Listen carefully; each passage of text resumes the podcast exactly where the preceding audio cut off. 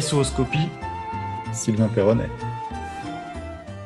Il est très souvent considéré comme un sage du référencement. Il nous fait l'honneur et l'amitié d'être le premier invité de SOScopie. Il a été parmi les pionniers euh, de la vulgarisation du référencement en France. Nous accueillons donc Sylvain Perronnet. Sylvain, je te pose la première question que je poserai à toutes et tous nos invités. Quand as-tu entendu parler du référencement web pour la première fois euh, Bonjour Thomas. Euh, quand est-ce que j'ai entendu parler du référencement web pour la première fois? C'est une question difficile. Euh, avec mon frère, on est éditeur depuis 99-2000, donc je pense que c'est vers 2001-2002 qu'on a commencé à entendre parler du référencement. À l'origine, on était éditeur donc du site Crinen, euh, site euh, culturel. C'était plus euh, d'ailleurs un projet à l'origine étudiant un petit peu de mon frère, où il était même lycéen peut-être déjà encore à l'époque. Et, on voulait que ça marche. Et donc, on a commencé à s'intégrer à une communauté un peu bizarre, qui était la communauté SEO, à l'époque très restreinte. Et, c'est là qu'on a commencé vraiment à apprendre comment faire un petit peu pour jouer avec Google. Voilà. Et, et les autres moteurs à l'époque d'ailleurs. Et les autres moteurs. En parlant d'autres moteurs euh, et en parlant de moteurs tout court, est-ce que tu as bidouillé, est-ce que tu cherchais quand tu étais jeune? Quelle a été ta relation aux ordinateurs, au numérique quand tu étais euh, plus jeune? Euh, Oui, ça, va faire vraiment un combattant tout ce que je vais raconter, mais euh, nous, on est d'une famille euh, avec mon frère et ma sœur avec qui je travaille, euh, qui avons eu la chance, via notre père, en fait, d'être bercés très rapidement dans l'informatique. Dans Pas parce que c'était son métier, mais d'ailleurs, parce qu'il avait découvert ça euh, très rapidement. ZX81, Apple IIc, enfin bon, c'est un peu la, la, la caricature des, des, gens qui ont fait de l'informatique personnelle très tôt. Et, et, donc, on a été bercés là-dedans très, très vite. Euh, d'abord pour jouer, comme beaucoup de gens, même si à l'époque c'était pas le même genre de gaming que maintenant. Euh, puis ensuite pour euh, pour programmer. ça a été plus une passion d'ailleurs la programmation pour Guillaume, mon frère, que pour moi, par exemple. et puis moi j'ai commencé vraiment à, faire des choses liées à l'informatique de manière amateur plus qu'éclairée quand j'étais au lycée, donc en seconde, puisque la première fois que j'ai participé à la vente d'un logiciel, ça devait être en seconde. Euh, où je fais une rencontre avec euh, quelqu'un, un copain euh, qui, était en classe avec moi, qui lui venait du milieu de la démo et qui était très orienté hardware, modélisme, etc. Enfin voilà, un circuit un petit peu alternatif des, premiers hackers d'une certaine manière. Et donc on a on a fait ensemble, enfin j'ai participé, à, je l'ai aidé sur un logiciel qui vendait à l'époque. Ça a été mon premier contact professionnel en fait avec l'informatique. Mais sinon, pour moi, l'ordinateur, c'est un truc qui est aussi d'aussi loin que je me souvienne, je me sers d'ordinateur. Donc euh, vraiment euh, une relation numérique qui est pour moi confondue avec euh, avec avec ma jeunesse, mon adolescence, etc. Et puis mon métier ensuite. voilà.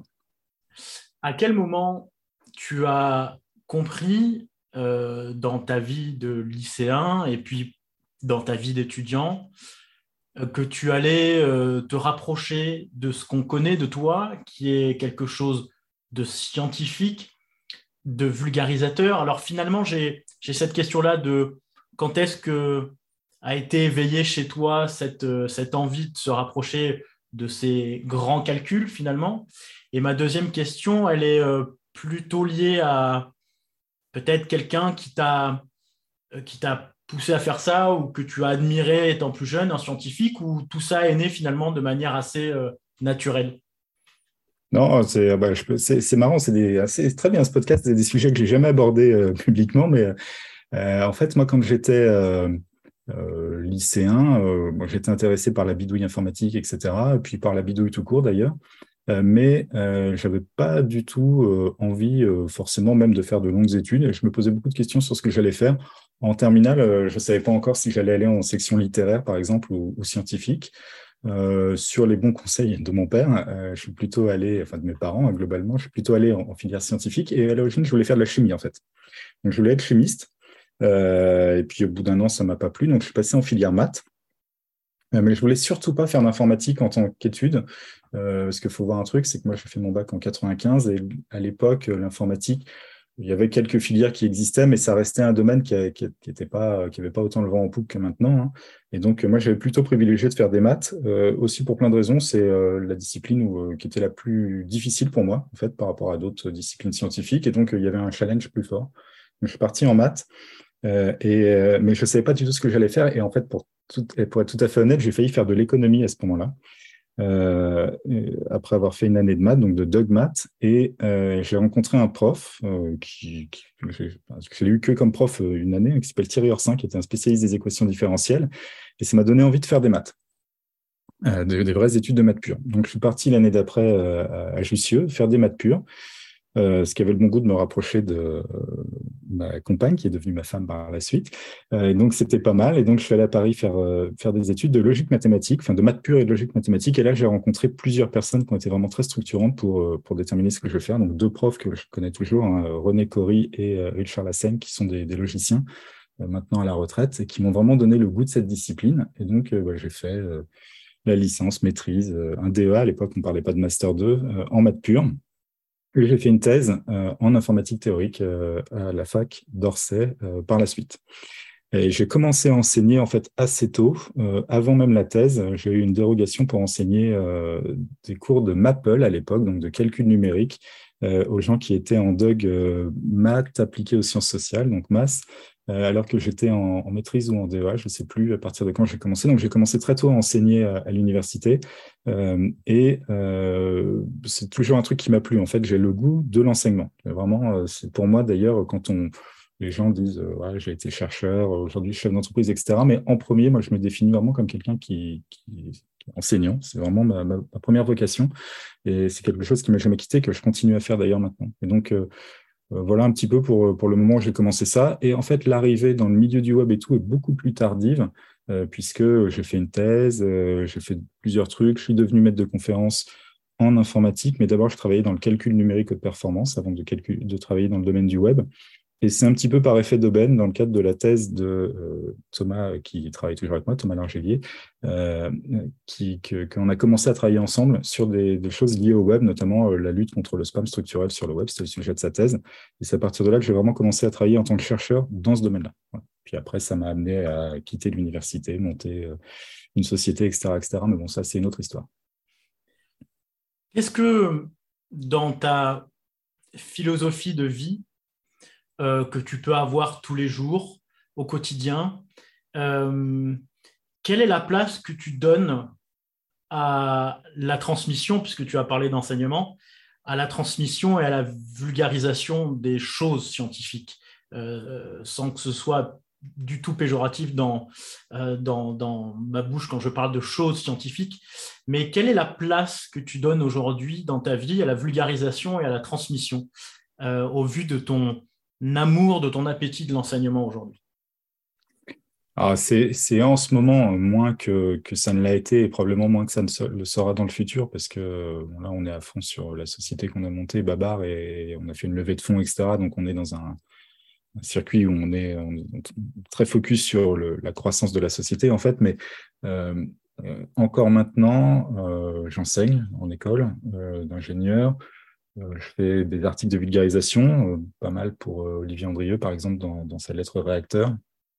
Et je consacre une grosse partie de mon temps à la veille scientifique. Donc ça, tous les jours, je lis encore des articles scientifiques. c'est un truc qui m'intéresse.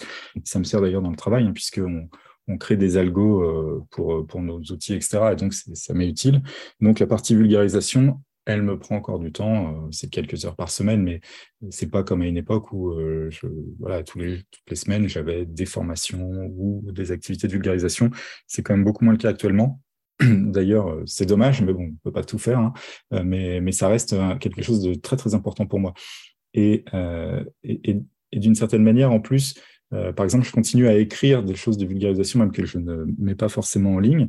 Euh, pourquoi? Parce que quand je travaille pour comprendre des choses, en fait, j'écris dans des carnets. J'ai un nombre de carnets absolument invraisemblable chez moi. Donc, j'écris à la main dans des carnets euh, une version vulgarisée de ce que je lis, quand c'est des, articles scientifiques ou des livres techniques, pour comprendre effectivement ce qu'il y a à comprendre. Parce que vulgariser quelque chose, c'est finalement processer l'information dans une manière plus compréhensible pour tout le monde et pour soi-même aussi. Et donc, l'acte de faire cette synthèse, en fait, est très important même pour soi-même. donc, je continue à avoir une activité de prévulgarisation, en fait, d'une certaine manière. Quand tu as été au contact de tes premières conférences euh, liées au référencement web, quand tu as rencontré euh, les personnes qui faisaient ce milieu à ce moment-là, euh, est-ce que tu t'es tout de suite senti à l'aise venant vraiment des maths et de la science ou est-ce qu'il t'a fallu un temps d'adaptation que peut-être tu continues à avoir aujourd'hui au, vu de cette position que l'on te donne finalement un peu de sage également avec, euh, avec ton frère? Mais comment tu t'es senti dans ces premiers contacts avec le milieu du référencement? C'est assez euh, paradoxal ce que je veux dire, mais euh, moi, à l'époque, donc je pense que vraiment les premiers contacts, c'est 2003-2004 pour être vraiment voilà, il y a le moment où on a, j'ai un peu découvert le référencement, on regarde des sites web, on participe à trois forums, et puis il y a le moment où on intègre vraiment une communauté. Donc moi, en premier, ça a été, je pense, la communauté SEO Sphere, euh, comme beaucoup des pionniers euh, du, SEO en France, hein, d'une certaine manière, euh, un groupe quand même assez homogène qui s'est fabriqué à ce moment-là. Et objectivement, je trouve que l'accueil a été parfait. Il n'y a jamais eu de soucis d'intégration, etc. Chacun avait des spécificités à l'époque. Hein. En fait, personne n'était SEO réellement, en vérité, euh, même si euh, on aime à dire ça, mais euh, chacun venait d'un background différent. Il y en a un, il, exploitait des maisons, il les louait. Il y en a d'autres, ils avaient, enfin, chacun avait d'autres. En fait, on avait tous un autre métier d'une certaine manière. Et donc, c'était assez différent. Donc, l'intégration était très simple. Alors, bien sûr, je présentais des trucs qui étaient considérés comme un peu compliqués à l'époque.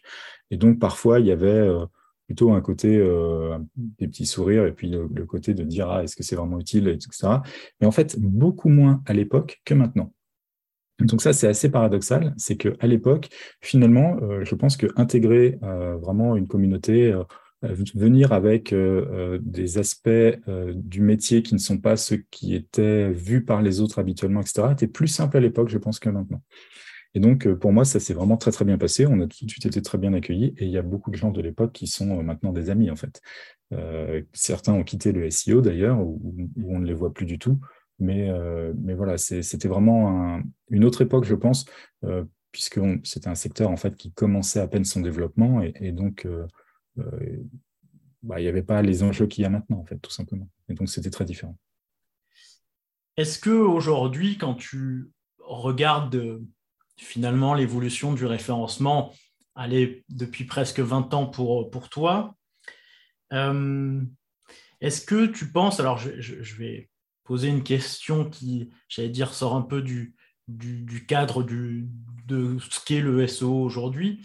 Est-ce que tu penses que le SEO est, est voué à devenir une, une discipline assez classique du web ou est-ce qu'il y aura toujours, tu penses, cet esprit à la fois de conquête de manière très factuelle des places ou de conquête de connaissances et cet esprit de partage qui parfois est remis en cause, mais qui est issu, je pense, euh, en tout cas de, ce qui a nourri le SEO dans ces premières années. Est-ce que tu penses que ça va devenir vraiment très classique ou est-ce que tu penses qu'il y aura toujours cet esprit finalement SEO Et je compléterai par est-ce que tu y crois finalement à cet esprit euh, SEO euh, en fait, euh, alors oui et non. il va falloir que j'articule mieux ma pensée que ça, bien sûr. je vais commencer par la fin. Je crois qu'il existe un esprit de, de, de, partage, un esprit fun, etc., dans tous les domaines. Et donc, c'est pas lié au SEO. Il n'y a pas un esprit SEO. Il y a un esprit de euh, de découverte, de bidouille, de partage euh, qui, qui existe. Et ça existe dans toutes les disciplines, mais c'est très transversal. C'est entre groupes de personnes que ça se fait. Donc, c'est plus une question d'habitude sociale que de euh, domaine qui fait ça. Après, le milieu du SEO favorise une certaine cohésion à un moment donné, parce que finalement, le SEO actuellement, mais ça, je pense que ça changera, euh, est très dirigé contre un seul acteur, euh, qui est euh, Google, contre, pour, on peut dire comme on veut, mais grosso modo, tout le monde a le même objectif, qui est finalement de, voilà, de, favoriser quelque chose vis-à-vis de Google. Et donc, il y, a, y, a, une cohésion naturelle puisqu'on a un espèce d'adversaire commun quand on est SEO. donc, deux SEO qui discutent ensemble ont au moins ce, cette communauté d'esprit à minima. Euh, par contre, c'est un domaine qui est maintenant devenu un secteur économique euh, extrêmement important. Euh, et donc, il y a des enjeux très importants, il y a énormément de monde, il y a une multitude de métiers, il y a une multitude de types de métiers, une multitude d'entreprises avec des objectifs différents. Et donc, naturellement, il y a une décohésion qui se fait parce qu'on ne peut pas être euh, en phase tous quand il y a autant de monde avec autant d'objectifs différents. Juste, c'est pas possible. Et donc, euh, par exemple, c'est assez amusant, quand on est sur Twitter et qu'on fait du SEO, on a une vision qui est finalement assez fausse du secteur du SEO euh, euh, francophone ou français, quand on parle de la communauté française du SEO sur Twitter. Pourquoi? Parce qu'on voit surtout des éditeurs sur Twitter, des gens qui aussi ont une certaine passion du métier ou qui sont full-time à faire ça, même sur leur loisir, etc. Donc, c'est une vision qui est complètement différente de la réalité. Moi, je vois par rapport à nos activités, nos clients, donc sur nos outils, euh, les, gens qu'on voit sur Twitter, c'est une part ultra minoritaire, en fait, de nos clients. Mais par contre, c'est ceux qui sont les plus exaltés, d'une certaine manière. Et donc, euh, il y a un esprit de partage, par exemple, qui est revendiqué dans la communauté Twitter. Est-ce qu'il existe ou pas? Pas toujours vrai en plus, mais euh, voilà, il y a un esprit qui est revendiqué qui n'est pas forcément celui qu'on va retrouver chez ceux qui vont être des jeunes consultants euh, ou des jeunes in-house euh, qui font ce métier comme ils feraient un autre métier, qui viennent du marketing, qui viennent du développement, qui peuvent venir de n'importe où et n'ont pas une passion personnelle débordante pour le métier, par exemple. Et donc l'esprit de partage, il existe, il existe un esprit SEO, mais il n'est pas partagé par tous les SEO et il devient minoritaire, mais il existera toujours en fait. C'est vrai de tous les métiers en, fait, pratique. Est-ce que tu penses au fond de toi que te confronter à des calculs, aux maths, euh, aux algorithmes et, faire ce lien finalement entre euh, les mathématiques et le référencement naturel où on pourrait faire un trait d'union avec les algorithmes. Est-ce que, euh, au-delà de te nourrir, est-ce que ça t'a fait grandir dans la compréhension du monde finalement? Est-ce que ça t'a fait, est-ce que cet esprit scientifique que tu nous lègues finalement très régulièrement à travers des articles, etc., ou les conférences euh, auxquelles j'ai pu assister, euh, est-ce que ça t'a nourri, est-ce que ça t'a fait grandir, est-ce que finalement ça t'a fait mieux comprendre le monde qui nous entoure et pas que juste le monde du référencement, mais bien au-delà? Alors euh, oui, c'est. Euh, alors là, par contre, il n'y a pas, ce que je veux dire, pas d'utilité pour le SEO, hein, mais euh, littéralement à titre personnel, oui, parce que en pratique, voilà. Donc moi, je me revendique comme algorithmicien. Quand on me demande ce que je suis, en fait, je dis que je suis algorithmicien d'abord. Donc ce qui m'intéresse, c'est de faire des algos. les algos, aujourd'hui, tout le monde, c'est le, le, mot que tout le monde utilise, c'est très galvaudé, c'est un peu comme intelligence artificielle, ça veut tout et rien dire. Euh, mais dans les algos, euh, il y a toute une partie de l'algorithmique qui est en fait une partie plus expérimentale et qui est liée à de la data humaine. Et euh, le secteur du web et du référencement web, c'est un champ d'application absolument d'une richesse époustouflante pour une raison très très simple, c'est qu'il y a de multiples acteurs qui ont chacun leurs objectifs, qui luttent les uns contre les autres. Euh, le vocabulaire fait guerrier, mais, euh, mais il y a une forme de réalité, c'est-à-dire qu'on essaye chacun de maximiser un objectif qui n'est pas celui de l'autre. Donc euh, on peut dire que c'est un jeu où certains gagnent, perdent, on peut dire que c'est une lutte, on peut dire comme on veut, mais de fait, il y a des, objectifs contradictoires entre les gens, et donc on, développe une nouvelle vision algorithmique euh, quand on est dans ce contexte-là. Et c'est assez intéressant parce que, par exemple, quand on parle de euh, la recherche d'information, donc, qui est un secteur euh, de l'informatique, qui est un domaine de recherche en algorithmique, en fait, dans le cas particulier du web, on parle de la recherche d'informations adversariale. Le web, le référencement, les moteurs de recherche ont donné lieu à la création d'une sous-discipline en fait de l'informatique. Euh, et, euh, et, donc, donc ça fait ça, ça, fait comprendre des choses. Et en fait, ça s'inscrit dans un cadre plus large qui est celui de l'étude de ce qu'on appelle les mécanismes, c'est-à-dire l'interaction entre des algorithmes et des êtres humains qui est une notion clé, par exemple, de la microéconomie. Et donc, ça permet de bien mieux comprendre, en fait, comment les choses fonctionnent, avec après des notions qui sont liées à ce qu'on appelle la théorie des incitatives, etc. Donc de comprendre comment euh, l'être humain agit, les êtres humains agissent entre eux, agissent entre eux face à des algorithmes, etc. Enfin, il y a vraiment une richesse euh, qui est amenée par l'étude de ces choses-là. Et, moi, en faisant du référencement, j'ai beaucoup appris par rapport à tout ça. Pour moi, ça a été très utile, en tout cas, pour la compréhension du monde. Qu'est-ce que tu fais au quotidien euh, quand le SEO ou les algorithmes euh, ou ce milieu peut-être qui peut parfois euh, amener son lot de, secousses finalement sur Twitter, comme tu le disais auparavant, euh, qui n'est pas forcément la sphère SEO telle qu'on pourrait la connaître, qu'est-ce que tu fais, toi, pour t'évader, pour penser à autre chose? Euh, alors, je pourrais dire les coupes de champagne, car je les vois régulièrement sur Instagram, mais, euh, mais que fais-tu dans ton quotidien quand, quand les algorithmes prennent trop de place et que tu as envie de t'évader? Alors, heureusement, les coupes de champagne, c'est pas tout le temps, hein, parce que sinon, ce serait difficile, la vie tout court. Euh, moi, j'ai une vie. en fait, c'est toujours assez amusant parce que quand on, euh, je n'ai pas la prétention d'être une personne publique extrêmement connue, mais dès qu'on commence à avoir une certaine exposition, les gens ont une idée euh, de, la personne qui n'est pas forcément euh, correcte. Et en fait, moi, j'ai une vie assez, assez simple et surtout assez solitaire. Je ne sors pas de chez moi, ou très très peu en fait. je ne suis pas intéressé par les sorties, par les trucs mondains, etc. j'ai des milliers de livres à la maison. Mon évasion principale, c'est la lecture. Et alors bien sûr, tout le monde se moque de moi parce que j'ai un, petit euh, penchant un petit peu coupable pour les livres de Warhammer 40 000. Mais euh, au-delà de ça, euh, mes vraies lectures, c'est de la sociologie, de la philosophie, etc. Assez peu de lecture technique, hein, proportionnellement. donc moi, c'est vraiment... c'est un peu pompeux ce que je veux dire, mais je vis d'une certaine manière pour la connaissance. Moi, je trouve qu'une journée, elle est réussie si j'ai appris des nouvelles choses dans la journée, en particulier dans des domaines que je ne maîtrise pas du tout. Et donc, mon, mon premier truc d'évasion, c'est ça. Et puis, mon, deuxième chose, c'est vraiment euh, toute la partie euh, plutôt manuelle. Moi, je pense que euh, les activités intellectuelles ne sont pas une fin en, soi, en fait. Et, c'est bien quand.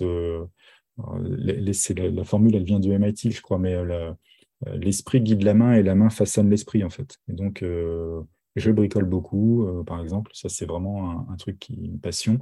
Euh, et euh, moins en ce moment parce qu'il y a beaucoup de boulot, mais c'est vraiment un truc qui m'intéresse. Et donc, voilà, mes, mes, loisirs, ils sont assez simples de la lecture, du bricolage et du jardinage. Hein. Grosso modo, c'est ça mon évasion. Est-ce que tu penses aujourd'hui, Sylvain, que en regardant ton parcours, en regardant ce que tu as fait, ce que tu fais aujourd'hui avec Babar notamment, et ce que tu vas faire demain, euh, quand tu commences un petit peu à te retourner, est-ce que tu penses faire la même chose? Est-ce que tu ferais différemment? Euh, Comment tu vois les années qui viennent de, s'écouler pour toi? Euh, Est-ce que je ferais différemment? C'est toujours facile après coup de voir ce qu'on aurait pu mieux faire, etc. Donc il y a toujours des choses qu'on ferait différemment, mais est-ce que je ferais globalement différemment? Euh, C'est pas sûr. C'est pas sûr du tout. Euh, euh, des fois, il y a, peut y avoir des fois des, regrets, des amertumes parce qu'on fait quelque chose, ça marche pas ou c'est pas reçu comme on croyait que ça allait être reçu, etc. Donc, on se dit j'aurais dû faire autrement, j'aurais dû peut-être vendre un autre produit à d'autres personnes. Mais, en pratique, moi, je suis assez, content de ce que je vois. Euh, non pas que j'estime avoir réussi, mais euh, je, me suis amusé en faisant les choses et, ça, a pas, voilà, ça, nous a permis de, vivre toute une équipe. Moi, j'accorde beaucoup d'importance à la famille. Je pense que c'est une évidence. Tout le monde sait qu'on travaille euh, en famille et avec des amis très proches. Donc, on a vraiment ce côté un petit peu de, de, faire en sorte de tous travailler ensemble en bonne entente, de faire vivre tout le monde, pas forcément comme des princes, mais de faire vivre tout le monde. Et donc, euh, de ce point de vue-là, il y a une réussite. Moi, ma première réussite, elle est d'abord sociale, je trouve. Si on a tous fait quelque chose qui nous amusait tous ensemble, qu'on a bâti quelque chose et qu'on est déjà content entre nous, nous-mêmes, c'est déjà une réussite. Si en plus ce qu'on fait a été utile, euh, c'est un plus. Et personnellement, je pense que euh, ce qu'on a fait a été utile. peut-être pas tout le monde, et, les, avis peuvent différer, mais je pense qu'on fait des choses qui sont utiles et qu'on essaye de les, voilà, de, faire en sorte de, pouvoir en vivre raisonnablement et que tout le monde s'y retrouve. Donc moi, je suis plutôt, euh, quand, je me retourne, je suis plutôt content. Après, est-ce qu'il y a des choses que je ferais différemment plus loin euh, dans le passé, par exemple, sur euh, le moment de la carrière universitaire? Probablement. Parce que j'ai eu cette première carrière avant qu'il était universitaire, que j'ai quitté, et on quitte rarement une carrière par hasard. Donc il y a des choses qui ne m'ont pas convenu, qui font que je suis parti. Peut-être que j'aurais fait différemment sur certaines choses à ce moment-là, par contre. Si tu avais devant toi, là, le Sylvain euh, qui a 10 piges, qui court, euh, qui peut-être lit déjà beaucoup. Euh, tu lui dirais quoi, là, aujourd'hui? Je lui dirais de ne pas s'inquiéter pour l'avenir, surtout.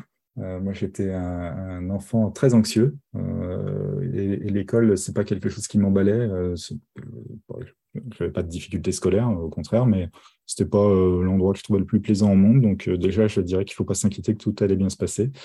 Euh, je n'aurais jamais pu anticiper la vie que j'allais avoir. j'ai rencontré ma femme assez jeune, j'aurais pas pu le croire quand j'étais plus petit, etc., etc. Donc il y a vraiment plein de choses comme ça je pense que c'est bien euh, de dire aux enfants qu'il faut pas se stresser pour rien, en fait, surtout. C'est globalement, pas que je le dirais à tout, enfant, je pense qu'il faut le dire.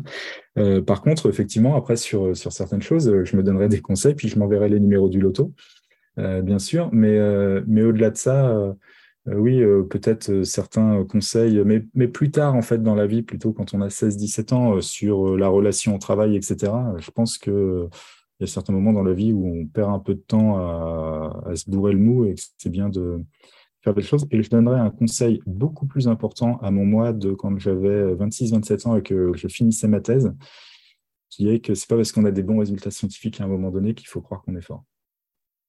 Parce que on rigole beaucoup d'ailleurs dans le milieu du SEO sur les égaux des uns ou des autres, etc souvent, quand il y a une hausse très forte dans, son ego, c'est qu'on a réussi un truc. Hein. C'est comme euh, pas, pas par hasard généralement que d'un seul coup on, pense être fort, euh, mais il faut redescendre sur terre assez vite en fait. Et, euh, ça, c'est un conseil que je me donnerais, qui est, vrai d'ailleurs beaucoup dans le milieu universitaire.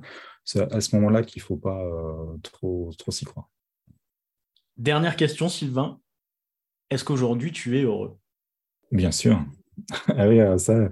Mais, mais oui, je suis heureux parce que parce qu'en fait, je n'ai même pas besoin de. Je vais, expliquer pourquoi, mais il n'y a rien à expliquer en fait. Je suis heureux, mais je suis heureux parce que je travaille, je, vis avec des gens que j'aime, je travaille avec des gens que j'aime et je fais un métier que j'aime. Je peux être inquiet pour l'avenir, je peux être inquiet pour le contexte du monde, etc. Mais je suis heureux. Oui, tout à fait. Mille merci Sylvain d'avoir été avec nous pour euh, bah, ce premier épisode euh, de SEOscopie. J'espère qu'il y en aura plein d'autres. On se retrouve très vite.